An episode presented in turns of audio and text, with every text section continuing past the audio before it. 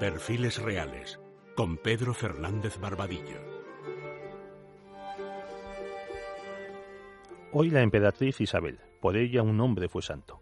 A Carlos de Habsburgo, los procuradores de las primeras cortes que convocó como rey de Castilla, no solo le calificaron de mercenario nuestro, sino que además le instaron a que se casara pronto. Aunque los castellanos pensaban en una infanta portuguesa, los flamencos y el mismo Carlos sopesaron la candidatura de María Tudor, pero la inglesa era una niña. Después de algunos desaires hechos por Carlos y sus flamencos a los portugueses, al final la elegida fue Isabel de Avís. Desde años antes, esta usaba como lema personal Ot César, Ot Nil. Los enlaces matrimoniales de los trastámara castellanos con los Avís de Portugal habían sido frecuentes desde finales del siglo XIV.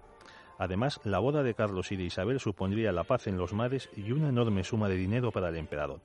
La dote de Isabel superó los 2.300.000 maravedíes que sirvieron para pagar la coronación de Carlos y sus guerras contra Francia. Se obtuvo la dispensa papal por ser ambos nietos de los reyes católicos y se casaron por poderes. Isabel penetró en España por Badajoz el 7 de enero de 1526. Se encontró con su marido en Sevilla en marzo. Aunque no se habían visto antes, se enamoraron inmediatamente. El embajador portugués escribió En cuanto están juntos, aunque todo el mundo esté presente, no ven a nadie. Ambos hablan y ríen, que nunca hacen otra cosa. El emperador le concedió a Isabel el señorío de Albacete. La luna de miel prosiguió en Granada y luego la corte marchó a Toledo. Para entonces Isabel estaba embarazada de Felipe, que nació en Valladolid en mayo de 1527. En su corta vida la emperatriz tendría siete embarazos, pero solo tres hijos sanos. En 1528 le nació una niña, María, que empezó los enlaces entre los Habsburgo de España y de Austria, ya que casó con su primo, el archiduque Maximiliano, futuro emperador. En 1535 tuvo otra niña, a la que se llamó Juana por el santo del día y por su abuela paterna. Juana casó en 1552 con el heredero de Portugal y 15 días después de morir este dio a luz un niño, que sería el último monarca de la Casa de Avís. Juana volvió a España y fundó en Madrid el monasterio de las Descalzas Reales. La bellísima Isabel transmitió a sus hijos su inmensa cultura.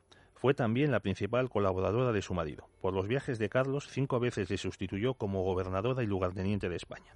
Los documentos oficiales de España y sus Indias tuvieron durante esos años los nombres de dos mujeres, Juana I y la emperatriz Isabel. Llevó el título de emperatriz desde que Carlos fue coronado y consagrado por el Papa en Bolonia. Aunque ella no asistió a la ceremonia, su lujo, sin embargo, se pagó con su dote. También contribuyó a la hispanización de Carlos. En 1539 tuvo un aborto en el Palacio de Fuensalida, donde murió. Carlos, que estaba en Madrid, no quiso ver su cadáver y la ayudó durante un mes en el monasterio de Sisla. El emperador se negó a casarse de nuevo. Así le escribió a su hermana Leonor. Yo estoy con la angustia y la tristeza que podéis pensar por haber tenido una pérdida tan grande y tan extremada, y nada me puede consolar si no es la consideración de su buena y católica vida y el muy santo fin que ha tenido. El príncipe Felipe presidió los funerales. El caballerizo mayor de la emperatriz, Francisco de Borja, escoltó el cadáver hasta Granada. Antes de introducirlo en la capilla real de la catedral, se abrió el féretro para comprobar la identidad de Isabel. Ante el cuerpo en descomposición, Borja pronunció sus célebres palabras. No puedo jurar que esta sea la emperatriz, pero sí juro que es su cadáver el que aquí ponemos. Juro también no más servir a Señor que se me pueda morir. Unos años después, Borja entró en la Compañía de Jesús. En 1671 la Iglesia le declaró santo. En un momento de apuros económicos, Carlos trató de vender el joyero de la emperatriz, pero su hijo pleiteó para defenderlo, ya que Isabel se lo había dejado a él, a María y a Juana. En 1580, Felipe II culminó la unidad peninsular después de la muerte de Sebastián I en una cruzada. El plan de los reyes católicos se cumplió, aunque solo durante 60 años. Thank you.